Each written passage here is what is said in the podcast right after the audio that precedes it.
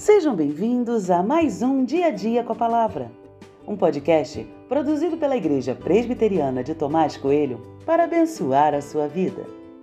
O título de hoje é Valores Perdidos e tem por base o texto de 1 Reis 14, 25 a 27, que diz: No quinto ano do reinado de Roboão, Sisaque, rei do Egito, atacou Jerusalém.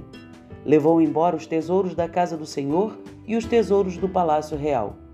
Levou tudo, inclusive todos os escudos de ouro que Salomão tinha feito. Em lugar destes, o rei Roboão fez escudos de bronze e os entregou nas mãos dos capitães da guarda, que guardavam o portão do palácio real. Algumas coisas se perdem na vida, mas por quê?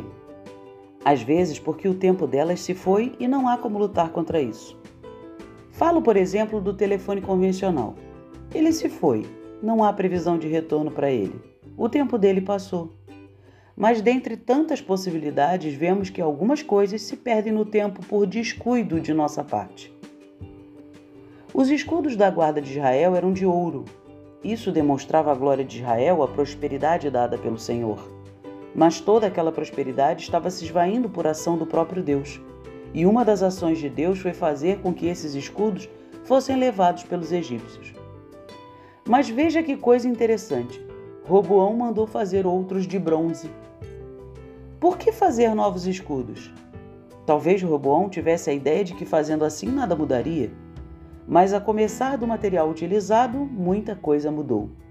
A glória de Israel estava se perdendo e isso era inegável.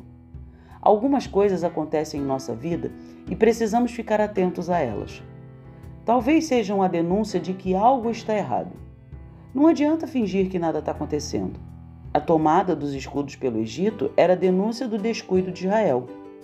Não só as coisas estão se perdendo, os valores também estão se esvaindo.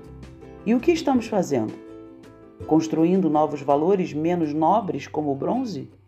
Fingindo que nada está acontecendo? Ou não seria agora a hora de parar e buscar entender o que Deus quer?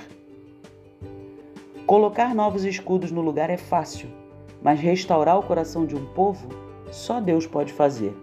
Não esqueça disso. Busque o Senhor enquanto se pode achá-lo.